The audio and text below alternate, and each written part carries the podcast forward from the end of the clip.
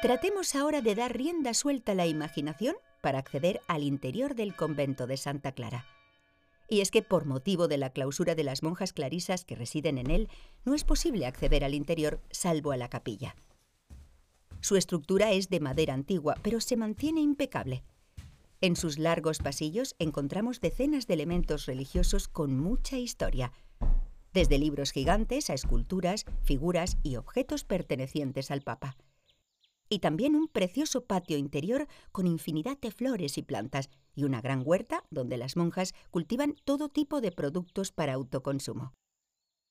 El convento se construye en 1666 para las monjas clarisas, por orden de los señores de Iturriza, aunque posteriormente también fue utilizado como hospital militar, tras ser ocupado por las tropas francesas en la Guerra de la Convención, la Guerra de la Independencia y las guerras carlistas. De hecho, se encontraron a su alrededor restos de soldados sepultados. En cambio, la iglesia, de estilo barroco, se construye entre 1711 y 1730. Destaca su buena acústica, motivo por el cual muchas agrupaciones corales piden cantar aquí durante el prestigioso certamen coral internacional de Tolosa, celebrado alrededor del 1 de noviembre. Para terminar, dos curiosidades del exterior. Por un lado, enfrente del convento, tenemos el Prado Pequeño, donde antiguamente cada fin de semana se celebraban bailes que reunían a mucha gente.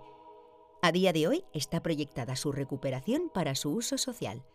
Y por la carretera que sale al lado del convento se inicia la ascensión al barrio de Izaskun, por donde se puede disfrutar de una preciosa vista de Tolosa desde las alturas o iniciar la ascensión al monte Uzturre, cuya cruz se avista desde la mayoría de puntos de la villa. Retrocede volviendo a cruzar el puente hasta el siguiente punto, el Palacio de Idiáquez.